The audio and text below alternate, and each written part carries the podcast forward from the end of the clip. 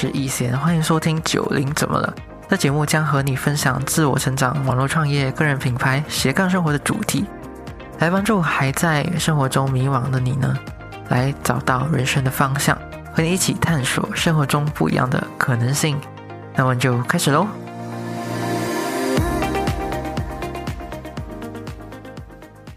嗨，大家好，我是易贤，欢迎收听九零怎么了第三十一集。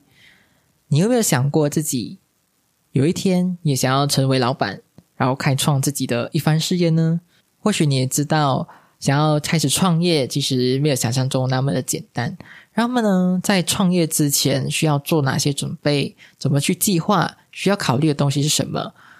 也许你需要过来人的一些经验分享。然后呢，今天呢，我们就邀请到理财老司机的老肖。然后老肖呢，其实他本身是一家家具店的老板，然后还有一个斜杠身份，呃，专业的基金顾问，然后并且呢，还有经营着自己的部落格和 YouTube 频道，可以说是同时身兼不同的身份。然后老肖在这一集呢，也非常乐意的分享了自己的创业经验，给心里有开始冒出创业念头的年轻人一些创业建议和身为企业家应该要有的心态。最后呢，也有分享一个。帮助他度过事业难关和转换心境的法则，这法则呢就叫做种子法则。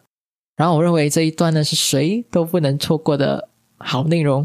不管你遇到一直让你觉得卡关的事，或者想要让自己变得更好，我相信这个法则对你会有很大的帮助。那么呢，我们欢迎今天来宾老肖。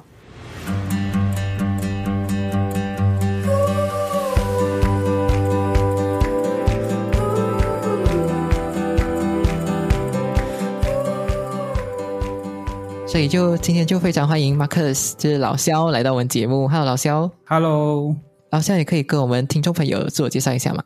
可以，我是老肖 Marcus，呃，我自己经营这一个理财部落格，然后我同时也是一位斜杠企业家，有自己的这个家居零售的这个品牌，然后也是一名职业的这个信托基金顾问。这样子，我们就直接进入主题啦，然后就把时间拉回到二十几岁的你。然后你有你有讲过你曾经有过想要改变世界的梦想，还有热心服务社群的过去了。然后我也非常好奇，你那时候是做些什么呢？呃，那个时候是在二零一一年的时候，所以就觉得很多的呃社会不公啊，然后觉得这个国家有很多的问题啊。然后刚好那个时候是呃民运发展到一个很蓬勃的时候，也就是 b e r s e 度的时候，所以我就投身了社会运动，也去参加了那一场对马来西亚来讲具有很大意义的一场社会运动啊。然后从 b e r s e 度过后，呃，为了从这个根本上面改变社会的不公，我就觉得，哎，如果只是在一些社运组织，可能它的那个功用没有那么大。所以我就选择了加入政党哦，然后加入了政党过后，就在最后这里有一个选区，然后在最后的这个选选区，我们就开设了一个呃社区服务中心，去替别人去解决那些疑难杂症哦。然后到了选举的时候，我们就要去从事竞选的工作，在这个竞选办公室做一些助选啊、筹划的这一些工作。然后到了五零五全国大选过后，我就成为 YB 林吉祥他的选区助理哦，在他的那个国会议员办公室呃服务了大概一年左右。就是很好奇啊，就是在你在服务林吉祥的时候啊，在 office 的时候，大概是做些什么的？呃，我那时候是有一个职衔呐，就是那时候 YB 林吉祥他提出了一个马来西亚人之梦的一个活动啊。然后我是这个活动的呃主要的负责人哦，所以这个马来西亚人之梦其实就是去打破这个种族的藩篱啊，然后走入呃一些我们平时不会去到的社群啊，它可能是马来甘榜啊，或者是原住民的村子啊，然后去把大家的这一些呃关系去建立起来，让人大家都感受到我们是马来西亚人的一份子，这样。这样子，你在服务当中有令你感觉到印象深刻的事情吗？其实，对于很多马来西亚人来讲，我们讲呃华语社群啊，也就是所谓的华人，可能我们自己有时候会设限啊，就是觉得哎呀，我们只是这个国家的可能二二等公民啊，有很多不公平的待遇。可是那一些都是在呃政治上面的一些操作啊，就可能是政治人物为了他们的利益，然后去分化我们。当我们真实的去接触更多的人、更多的其他有族同胞的时候，其实我们是发现到这一些隔离啊，或者是。呃，陌生啊，它是其实不存在的。就是如果你将心比心的去帮助他人的时候，你就可以感受到那一个呃马我们所谓马来西亚人的热情啊，跟那种一家人的感觉。像你过后离开政治圈之后，也这样子走向诶，就是创业这条路啊。你刚才有讲说你是现在是家具零售店老板这样子啊。嗯，对，虽然在国会议员办公室我是有拿薪水做工啦，可是其实我住离这个呃选区是很远很远的。我是住在柔佛新山的人啊，呃，我是少数在这里需要去给多上班的人。然后其实薪水也不高嘛，因为毕竟是在野党，那时候是没有任何的津贴的，所以他能给我的薪水不高咯。然后在加入这一个国会议员办公室之前。像我投入社会运动啊，加入政党啊，那一段经历大概维持三年，然后这三年其实是没有受薪的，就是无偿的去做自己想要做的事，去帮助人哦。所以随着年纪渐长哦，就开始有一点呃危机意识啊，一直在帮助别人，可是又好像觉得自己不曾善待自己这样子，所以我就会想要拥有自己的一个事业咯，为自己的未来的生活去带来一个安稳的收入。所以，这是这就是你为什么会选择创业的？诶，可是你为什么是选择创业，而不是选择去打工啊？我我没有想过，哦，你没有想过啊？就 OK OK，可能就天时地利人和啦，就觉得那个时候我我想要做这件事情，我就去尝试哦。哦，OK。然后你在创业上有遇到什么难题吗？呃，难题一定会有的。有一句话讲“创业容易，守业难”嘛，所以成功创业了之后，才是挑战的开始啊。好像我那时候是呃创业的时候是开家具店嘛，然后当初会心想，诶，只要我的店开成了，我的门面有搞好，我的家具产品够吸引人，他就自然会有生意哦。其实这个想法是很天真的啦。如果一个人开始创业了，那个挑战很多，它是各方各面的，它可能是你的公司的这个财务的管理啊，你和你的供货商的来往啊。日常的营运啊，然后你要做行销的策划啊，然后你要做人员的管理，还有如果你有股东，你需要跟他们有很好的沟通，保持良好的关系，这一些方方面面都是一个企业家会面对的挑战。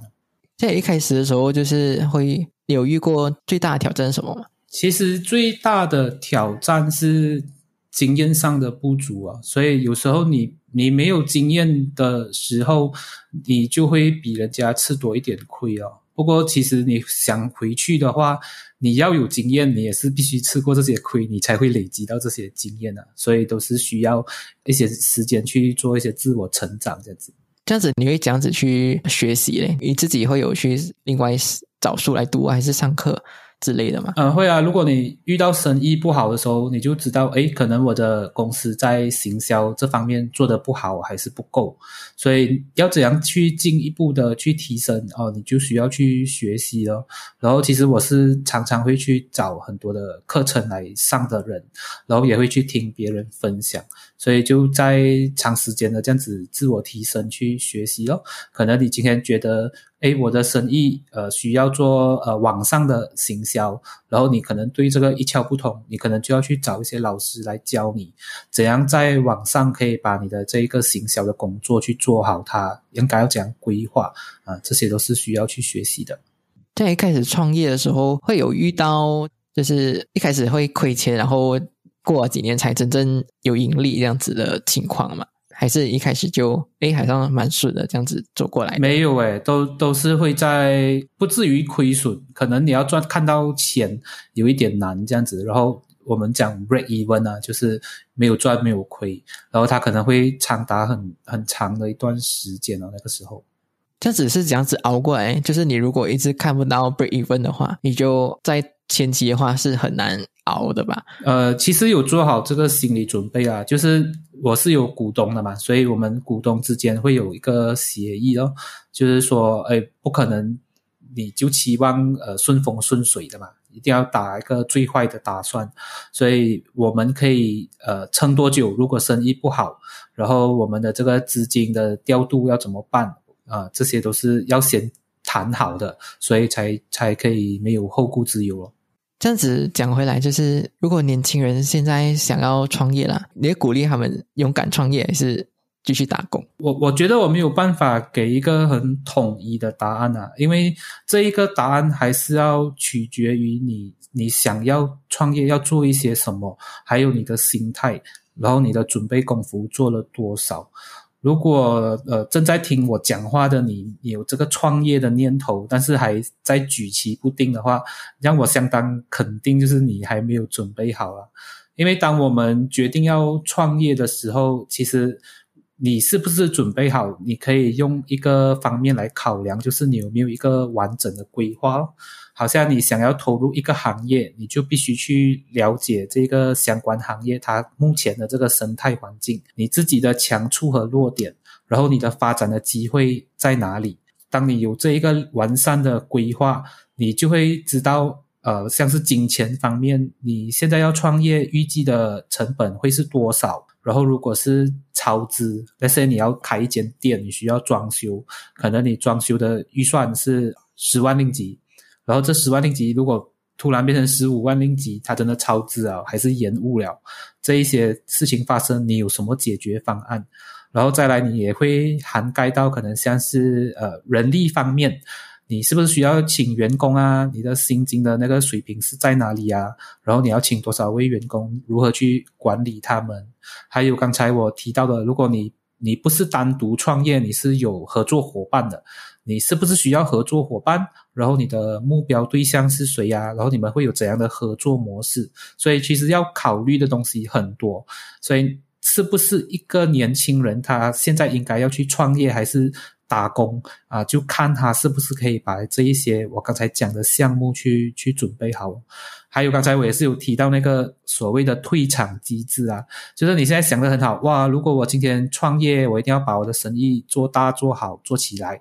然后问题是，他如果没有照你预期的那个呃想法实现的话，你你应该怎么办？你的退场机制在哪里啊？如果你是开一个实体店，所以那实体店如果不赚钱，然后你需要一直在给租金，然后面对亏损，是你和你的股东之间要在继续投入资金呢，还是就决定这样子结束？这些东西是要在开始之前就去思考好的了。所以你当初在跟股东合作的时候就已经谈好了这一切了，是吗？嗯，对。所以你们在一开始在谈的时候用了多长时间呢？其实不会很长，就是因为我是那个主要的发起人，所以当我已经准备好，我就是跟他们讲我的构思是怎样，我的计划是怎样，然后我们可能供货商是谁，我们卖的东西是什么类型的，然后我们预期我们。把店面搞出来了，我们会呃怎样去布置，都会有一个计划在那边，所以就没有太多的讨论啊。所以当我找到我想要找的那个目标的合作对象，他如果认同，我们就可以很快的开始了。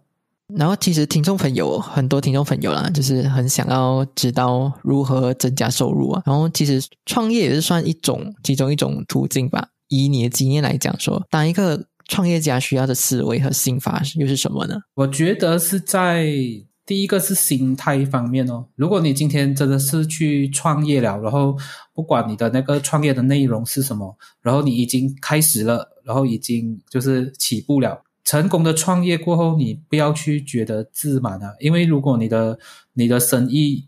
还没有规模很大，或者你的系统还没有很完善。虽然可能你现在开始做生意啊，然后你赚得到钱，可是其实一个小老板来讲，你还是在一个手停口停的状态啦。所以像心态方面，我觉得大家可能可以去读《富爸爸穷爸爸》这一本书。这本书是我觉得一个年轻人三十岁以前一定要读懂的一本书了。因为里面提到了一个很重要的呃概念，叫做 ESBI 四个象限。所以一就是 employee 嘛，就是打工的人，所以这个是世界上占大部分的人，大概可能六成这样子。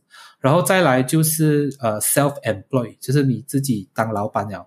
然后这个可能是全世界有三十八线的人是处在这一个象限。然后可是在这两个象限，它都有一个共同点，不管你是打工还是你是一个企业家、一个小老板，然后。你都是会面对手停口停的那个环境，然后再下来的话，如果你要再更深一步，你就会去到 B 的部分，B 就是 business owner 啦，真正的企业家。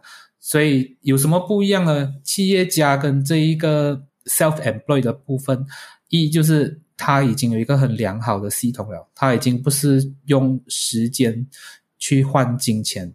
然后它是有一个系统，可能它可以睡觉也有被动收入，这个是这个 B 跟 S 这两个象限不太一样的地方。然后全世界可能只有五八线的人是处在这个 B 的象限，所以如果你已经从一跳去 S，你创业了，然后你自自己当老板了啊，你还是需要去想着如何进步咯。然后到了企业家，可能你还要再跳去最后的一个 I，I 象限是。最少人的可能也就五八千左右，甚至更少。所以，五这个 I 的是 investor，就是投资者的部分，已经是完全让钱来为你工作了。所以在在这样子的一个呃四个象限里面，你如果在 S 的部分你就已经自满了，其实如果你遇到障碍、遇到问题的话，对你的影响是很大的咯。这样他们要怎样子从 S 到 B 那边呢？从一个 self apply 到 business owner。其实这一个就看你的那个商业版图，跟你怎样去营运你的生意了。如果你是一个做什么你都需要亲力亲为，你你开一家店，然后你没有去开门，那个店就没有开门，就没有收入啊。这个很明显，你就是还在 S 的部分哦。可是如果在 B 的部分，其实你已经是。管理方面很出色啊，然后你已经是只是做出一些谋略的那个位置，所以下面会有人，还是会有一个系统，它可能是人，它也可能是电脑也好，然后去营运，然后它会在你不需要投入更多时间的情况下，就可以帮你制造收入，这个就是两者的区别了。想要学会怎样子去管理，或者是呃，automate，就是自动化你的自己的生意这样子。对对对。还有其他心法吗？就是这样子强健自己的 mentality，就是嗯，刚刚才那个是心态方面嘛，然后可能呃心的部分你要重新出发去想，哎，我现在是呃不要满足于现状了，然后可能再来就是思维的部分哦，思维的话，可能你要你要把整个商场整个商业环境。当成是一个战场啊，像以前我们念书的时候，我们会讲，呃，学如逆水行舟，不进则退。其实放到做生意，到你出社会，这个现象还是一样的。所以，如果你没有在进步的话，你其实不是在原地踏步，因为会有你的竞争对手啊，你的同行啊，做的比你更出色，让你变成退步啊。所以你一直要保持这个呃竞争的意识，还有这个挑战自我的意识哦。你要不断的去问自己，我要如何才能做得更好，你才有办法一直进步。所以，所以要当一个老板，这不简单，就是要一直要求进步这样子。对，所以因为我也看过一些年轻人啊，少部分他可能就觉得，哎，我创业了，我现在是老板了，我不一样了，然后可能有眼高手低的状态啊，还是甚至是。啊，看不起打工的人，可是你也要明白一点，有些人他虽然是打工，他是受薪，可是他其实可能收入比你好，比你稳定啊。你是当一个老板的，可是你的生意还没有很稳定的话，你也没有那个看不起人的本钱。就算你有，你也不应该看不起人啊。所以这这个心态跟思维，我觉得是呃，企业家一定要有一个很好的这个讲讲规范吧。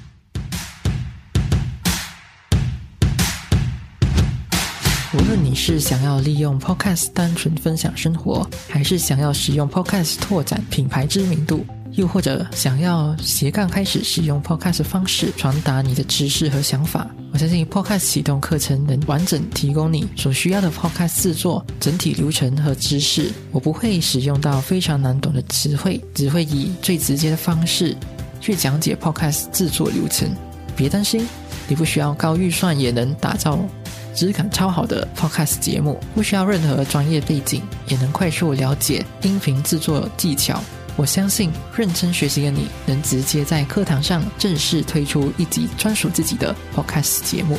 这课程就叫做 Podcast 启动课程，现在已经可以开始报名喽！建议一定要早一点报名，才不会错过早鸟价。报名链接就在资讯栏里，马上报名，我们到时见喽！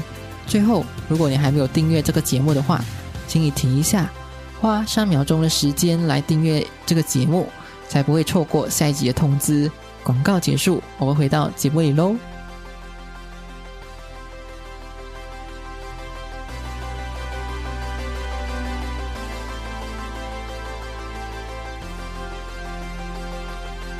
还有就是，哎，你要你之前有讲过种子法则嘛？就是做法则有帮助过你的生意啊，或者是灵性方面的成长啊。然后你可以讲一下什么是种子法则吗？哦，这个故事要追溯到好几年前，就我可能经营我的家具店有遇到一些瓶颈，然后在那个时候就生意又不好，然后又跟我的店是租下来的，所以和那个业主。可能关系也不是很理想，然后在那个同时，可能在股东的这一个相处之间也有一些问题，所以就会觉得，哎呀。怎么我的人生那么惨？生意不好，人际关系又不好，然后整个就是很很很刀的感觉。所以其实那一个时候，我是有遇到一位贵人啊，他就开导我很多，他就跟我讲了这个种子法则。这个种子法则，它其实是源自一位很有智慧的美国人啊，我们都叫他格西麦克啊。所以这个格西是一个西藏的。宗教学位的字眼，不过其实我是没有任何宗教信仰的啦，所以今天跟大家分享的是一个智慧啊，不是在不是在传教。所以这个格西麦克他就有讲，其实人活着是有五个大目标的，应该每个人都会要有的。所以这五大目标，第一个是财务自主咯，然后第二个是美好的人际关系，然后第三个是呃健康，然后这三个。刚才讲五大目标嘛，这三个是属于外在的，所以第四个是内心的平静，然后第五个是最重要，也就是去利用这前四者。当你都达到的话，你要去帮助别人，去分享给全世界。所以可能你你现在听我这样子讲，好像有点悬，可是你问一下自己，如果你想要创业，还是你想要在你的现在。的职业上面有更高的职位和收入，它其实就是财务自主的部分哦。然后你要有可能你现在单身，你想要找一个伴侣，就是想要一个美好的人际关系，或者说你已经结婚了，然后你想跟你的另一半有一个很好的婚姻生活都算。然后健康这个就就不用解释了，因为大家都希望可以健健康康的活着嘛，尤其是现在这个疫情的时候。然后再来就是内心的平静，内心的平静，它就是你会感到你的心情不会很容易被左右，不会有太多的负面的情绪，就不会影响到你太多。然后我觉得每一个人都会有想要去帮助他人的那一种愿望啦，不管你现在在什么。状况可能你现在觉得我没有什么钱，然后可是其实帮助人不一定是要用钱的啊，你可能是去聆听他人讲话也是一种帮助，各种形式的这一个帮助啦，你都会想要去帮助人，因为。帮助人会让大家觉得快乐嘛，自己得到那个快乐。所以其实种子法则就是你想要这些目标，你要达到这一些目标，你就需要在你的意识里面去种下种子哦。如果你种下了这些种子，你就可以去呃获得你想要的事物咯。这是一个种子法则的概念呐。这样子，你那时候是怎样子去运用在你的生意方面的？那个时候，就是我所谓的那位贵人，他来开导我了。过后，他其实是跟我讲了一个故事啊。这个故事也是学习种子法则的人每次都会在讲的。他就是说，你现在想象我站在你面前，然后我拿着一支笔，然后这支笔，我问你，你现在看到我手上拿的是什么？所以你都听我这样子讲，你自然会讲，哎，这是一支笔，你看到的也是一支笔。然后你你再想象一下，现在站在我面前的不是你，而是一只小狗。然后这只小狗看到我手上这只圆珠长状形的东西，这只小狗我在它的面前拿这只东西在在它眼前晃，它可能就一口咬上来。这样对对这只小狗来讲，它是什么东西？我手上这个，像以前我问你，你觉得那个小狗它会觉得这是什么？嗯，它的零食，嗯，没有错，可能它是零食，或者是它的磨牙玩具。所以对你对人啊来讲，我们看到的是一支笔；对这个狗来讲，它是一个零食或者磨牙玩具。然后，如果我现在身处的这一个假设是一个房间，然后我把这只圆柱长状形的东西放在那里，然后我离开了房间，小狗也离开了房间。你也离开了房间，这样那一只东西它是什么？这个是格西老师会问大家的一个问题。一些，你要不要答答看？嗯，就要放在房间里面。嗯，可是我们看不到，对，就没有什么都不是。对，这个这个就是答案，什么都不是就是答案，什么都不是在这一个智慧里面，在种子法则里面，它就叫空性。所以这一个空性，如果你了解它的话，它是可以让任何。事情发生的。如果你了解空性，你可以去创建富可敌国的这个生意版图。如果你了解空性，你可以去对有需要帮助的人啊，像是呃穷困的难民去伸出援手，你都能够做得到。所以，如果这一只东西放在那里，在一个房间里面，当我回到这个房间，我自己去看它的时候，你觉得我看到的是笔还是磨牙玩具？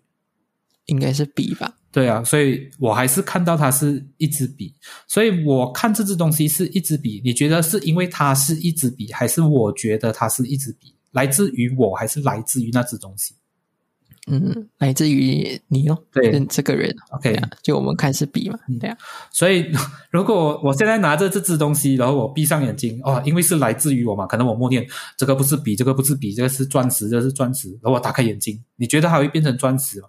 不会啊，不会啊，啊，所以，所以它不是一个空想，它也不是所谓的吸引力法则，因为它靠的不是许愿啊，而是我们意识中的一个种子，就是这个种子它迫使我们去认知我们接触到的人啊、事啊、物啊，也就是所谓的业力啊、卡玛。然后这一个种子是怎样种进我们的意识里面呢？好像我举一个例子啊，如果我面对一个需要帮助的人，然后我把这一支笔。或者任何他需要的东西，我交到他的手里，然后我看着他张开手接受我的帮助，这一个他张开手的这个影像，他就会映入我的意识里面。所以，当我把这个事物交到他人的手里，我是带着关爱的，然后还是带着帮助他人的意图，我就种下了这一个很好的种子在我的意识当中。所以，这一个种子法则。讲的简单一点，它就是在诉说一个因果的关系。你想要金钱，你就要学会布施，而且你在布施的时候，你要因此感到开心哦。你想要伴侣，你想要健康，你就要给人家一样的东西。然后你想要内在的快乐，你就是要让别人快乐。这个就是种子法则的一个大概啦。所以当初这位贵人他跟我讲这些，我是听到有点摸不着头脑。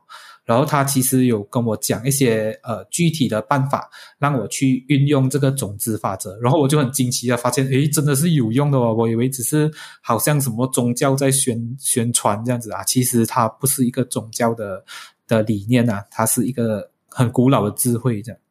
所以可以分享一下那个具体的方法是什么？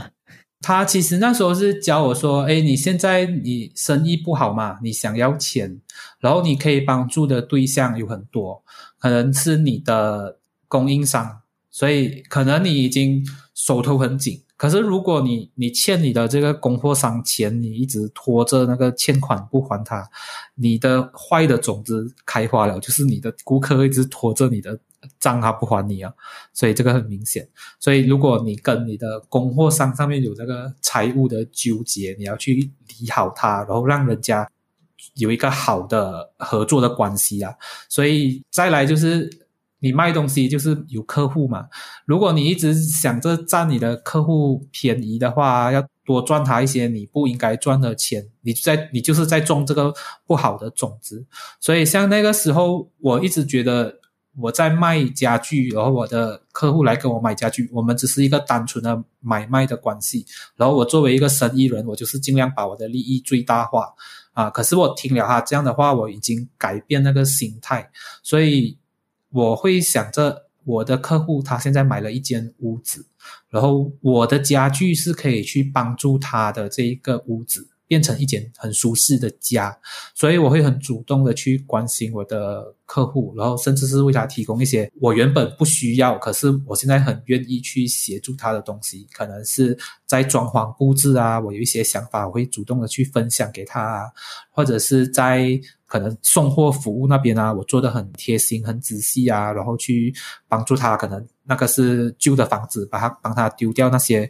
旧的家具啊，然后我没有再另外收他钱啊，可能他为了去筹备这间新家，已经花了很多的钱，我就当他是我一个好朋友去对待。所以像这样子的心态的改变，他其实就造就了我的客户会很愿意去帮我找更多的客户给我了。他就会觉得哇，这一个家具店的老板真的是非常棒，然后他会介绍很多的生意来。然后还有一个比较特别的是。这位贵人他跟我说：“你要去帮助你的同行。”哇，那个时候我是想破头，我怎样帮助我的同行？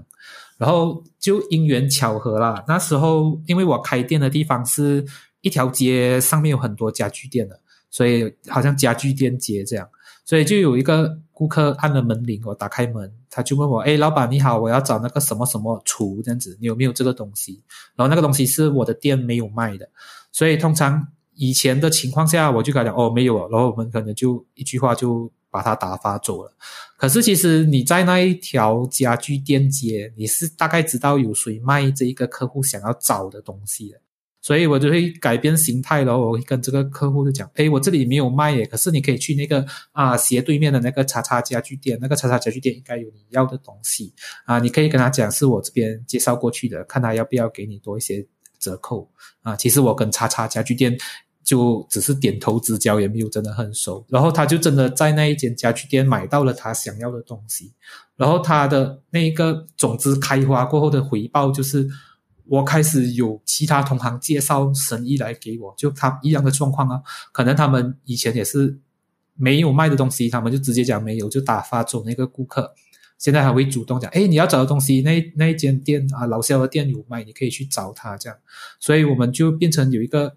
很好的经商经商的环境，所以那整条街都感觉会比较和睦啊啊，是不是真的和睦？其实就是来自于我嘛。以前我不觉得，现在我觉得，就像那个笔的故事，所以这个就是种子法则的一个实际的运用啊。那个时候帮助了我了，慢慢的去做一些转变。嗯，虽然什么都没有，就是空性。嗯，就如果我们感觉，诶，现在是和睦啊，就是。等于是和睦啊，是嗯，对，因为我我我感觉到的那个感受是来自于我的嘛。如果以前我觉得整条家具店街都是很竞争的关系，就是哎，最好你倒闭，然后剩下我我就有生意做。可是它其实是共存共荣的。为什么人家会来这里这这这条家具？店街来逛，因为他们就是觉得诶很集中嘛，这里有很多间家具店，所以选择很多。然后我想要买到我想要的东西的机会就会比较大。所以如果你想象家具店街不再是家具店街，而是一条街只有你一家家具店，不一定你的生意会更好啊，因为你已经少了其他人的怎样讲衬托，还是一个很好的环境，大家去共同的发展。对啊。就如果整个家具节就一起合作的话，就会引来更加多的顾客来这里消费嘛，互相利他，然后互相把这条街搞起来那种感觉。对对对，所以好像我现在呃，我的另外一个斜杠的事业是基金顾问嘛，所以在当基金顾问的时候，其实我们的这个组织都是在运用这个种子法则来经营我们的事业，所以像是遇到理财啊、投资的部分。怎样去帮助他人？就是我们不会把自己视为一个在卖东西的人，还是卖东西的 agent。我们是会去想，哎，我要怎样去帮这个客户达到他的财务目标？然后，如果他今天是需要一个很短期的投资，然后我们就不可能去建议他去投资在一个很长期才会看到回酬，或者是风险跟波动很大的市场啊。虽然那一个部分可能我们得到的待遇，就是我们可能抽的佣金啊，还是我们拿到的红利是比较多的，可是我们都不会这样做，因为我们就是希望给顾客合适他的投资，他的一个呃规划。所以像这样子就是很实际的一个种子法则的运用咯，在顾客方面。再来就是我可能学会了很多理财呀、投资的知识，然后我就会很不吝啬的去教人家。虽然我今天是我的专业是基金顾问，可是可我可能对保险我有一些知识，然后可能我对股票的投资我有一些经验，然后我都会很不吝啬的去分享给我的客户。所以在这个情况下面，我们就不知不觉的种下了一个慷慨大度的种子。所以有时候我们的顾客回来，哇，我要跟你投资很多钱，你都你就会意识到，哎，这个是我的好种子的的开花。所以不管你是在哪一个行业类别，或者你还是学生，其实他只要你是人啊，你你其实都可以去运用这一个种子法则，让你的人生过得更。圆满跟快乐，然后是朝着你想要的方向去前进的。现在听下来啊，如果听众自己想要自己练习的话，你觉得可以这样子开始练习应用这个种子法则呢？呃，这个种子法则它其实有一个很初步的一个方式，叫做四步骤。这个四步骤就是第一个步骤，你要去决定你要的是什么。所以刚才我们提到一个五大人生目标嘛，可能是。财务自主独立啊，或者是你要伴侣要健康啊，或者是你要内心平静，还是你要去帮助他人，这一些目标，你就去明确的去列出来，我到底要的是什么？因为这个就是先很有方向的去呃立下一个目标，然后第二个步骤，你其实是要去找到一个和你想要一样相同事物的人。然后这个很重要，因为你是没有办法自己单独种下种子的。那个概念就是那一支笔，那一支东西放在房间里面，没有人，没有狗，没有任何的呃生物，所以那个东西就什么都不是。你要怎样去让它有一个明确的这一个回馈，你就没有办法嘛。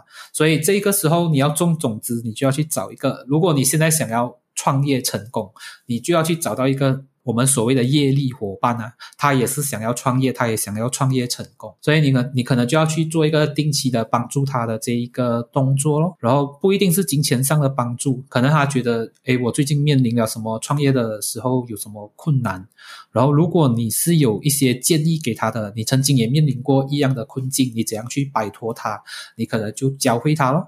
然后就算。他面对的一些困境是你没有办法去帮他，或者你也没有建议的，可能他只是需要一双耳朵去聆听他的一些向你吐苦水也好，你愿意把你的耳朵借给他也是一种帮助咯。然后这一个是啊，定期帮助他们就是一个第三个步骤了。所以到了这一个步骤，你已经种下了那个种子了。然后这个种子你种下了。不管是啊慷慨大度啊，还是愿意聆听啊，还是乐于助人啊，什么样的好种子都好，这个种子你种下了，它可能是可以一百年在你的意识里面它都不会发芽的。所以，如果你要你的这个种下的种子开花，你就要去。灌溉它，也就是最重要的第四步。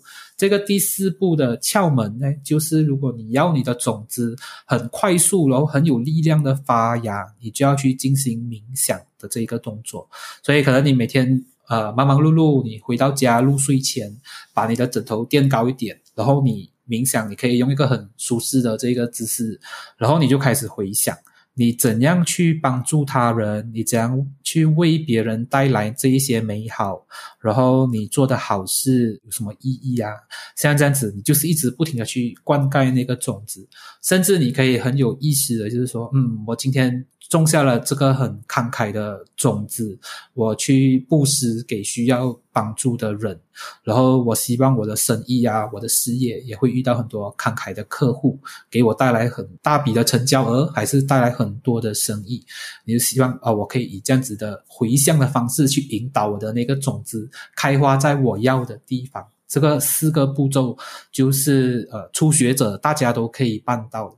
如果你不相信的话，你可以。试试看啊，因为其实很快你就会见到效果。只要你是有意识的去种下好的种子，有意识的去灌溉它，让它开花啊，相信我，你一定会有成果。所以第一个就是要有明确的目标先。所以你在第四步的时候，就就持续灌溉回去你第一第一个步骤那个目标，对啊，对，就是来到这个问题啊，就是如果你可以跟曾经迷惘的自己讲一句话的话，你会跟他讲什么？我我觉得我年轻的时候，可能在人际关系方面，呃，处理的有一些部分不是很理想。就是我是一个很固执的人，所以我有一个想法，我有一个呃，我想要做的事情，我就会义无反顾，然后会认为自己一定是对的。然后其实过了很多年，回头看，诶，其实一件事情或者你对待一个人，他可以是有很多个角度或者很多个方面的。然后如果你你把自己的这一个眼光放得太窄，只看前面，然后左边右边都没有看到的话。然后其实有一点浪费啦，你你是在那个时候可以做得更好的，然后你不要太过钻牛角尖。所以如果我有机会和年轻的我对话，我可能会这样跟他讲：不要太是心太窄嘛，还是对，太太太过执着吧，太过执着。然后你那段时间又发生什么事情啊？可能就是。就是一些像是我在从事政治工作的时候，然后有人的地方就会有不一样的想法嘛，所以有想法的碰撞，可能我们就会找到一个比较好的方法，或者是大家都会认同的这个方式去做事情。所以有时候，如果你只认定自己是正确的，你很难去接纳人家的想法，或者是。尝试人家讲的东西，你最后损失的可能是自己，因为你缺少了多一个尝试的机会。所以那时候我犯的错，应该多数是这个状况啊。我只想做我我觉得对的，还是我认为应该做的。所以可能你建议我的，我不一定要采纳，我不一定要去尝试。所以如果让我回到比较年轻的时候啊，我可能会去。多方的尝试跟接纳，还是聆听别人的想法，我觉得那个人际关系方面可以会很大的提升。所以在人际关系方面，就是可以多聆听他人这样子。对你，你你想一个一个年轻人啊，会去敢走上街头啊，跟警察啊，跟可能当权者对抗，然后加入反对党，所以我们讲福建话 “Tiki” 的人嘛。就是很固执的人 啊，所以也也没有办法啦，因为年轻的时候就是性格会比较冲哦，啊，你要改变这样子的性格，你也是需要一些时间的积累啊。可是如果在听我讲话的你啊，真的是很年轻、很冲的人啊，你可能可以去参考一下，这是过来人啊对以前他的一个反思啊，希望可以帮助到你。OK。然后，嗯，最后，如果听众想要找到你的话，可以去哪里找你呢？啊，我现在经营的这一个部落格就叫理财老司机，也有一个 Facebook 的专业，还有一个 YouTube 的频道，所以呃，比较集中在这三个啦，所以你都可以在谷歌 search 一下，就很轻易的找到我了。好，所以今天就非常感谢呃理财老司机老肖来到我们节目。好，谢谢你一贤。然后就跟观众说拜拜啦，拜拜，谢谢大家，拜拜。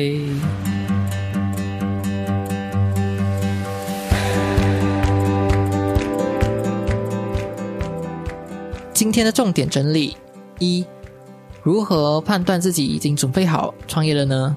老肖回答说：“你是否已经有完整的计划和规划了呢？比如说你的创业内容，你对这个市场和领域有没有足够的了解？”你占据了哪些优点和缺点？需不需要合作伙伴？管理员工和薪资的水平，还有退场的机制等等。如果你已经有完整的规划或者计划和方案了，嗯，那就开始行动了吧。二，创业家应该要有的心态就是不要太过自满。你刚开始创业是一个小老板，或许你已经开始成功获利，但是你还是。属于手停口停的状态。如果你没有成功打造一个系统，可以让你不用在需要亲力亲为的情况下也可以赚钱，就会陷入《富爸爸穷爸爸》这本书说到的老鼠圈，没有办法逃出追着钱跑的命运。所以可以想办法提升自己的管理能力，或者使用线上资源和系统，帮你打造自动化的生意。三、创业家思维，老肖认为要有竞争和不断求进步的意识，因为在商场上就犹如战场，不进则退的道理显然是存在的。没有持续的进步和求突破，就会被晚辈超前，甚至是被取代。四、练习种子法则的四个步骤。步骤一：决定你要的是什么，然后列下你想要的目标。然后所谓的人生五大目标有：财务自主、人际关系、健康、内在平静和帮助他人。二、找到一个与你有相似需求的伙伴。然后步骤三：定期以实际的行动来帮助这些伙伴。步骤四：冥想，在睡觉之前回想你今天帮助他人的好事，种下什么种子，把这些种子转移到你想要让它开花的地方，也就是你先前定下的目标。好啦，今天的节目就到这里啦。如果你喜欢这集节目的话，请你帮我到 iTunes Store 或者 First Story 上面帮我打新评分，并且留言，让我知道你的想法。你的每一个评价对我来说都非常的重要，或者你也可以截图这一集节目发到你的 IG Story 上面 tag 我，让我们知道你有在收听。IG 账号是 H O W 九零 S How Nineties H O W 九零 S。最后，如果你想要支持我持续创作出好内容的话，可以赞助我喝一杯咖啡。赞助链接和其他相关的链接都可以在资讯栏里找得到。最后，最后，我知道你是非常忙碌的，也知道你可以利用这些时间去做别的事情，但是呢，你却来听了这一集节目，我真心非常非常的感谢你。所以，我也想要让你带走这一句话：你是你人生的负责人，你有权利，也有能力去过你热爱的生活。我们下期见，拜拜。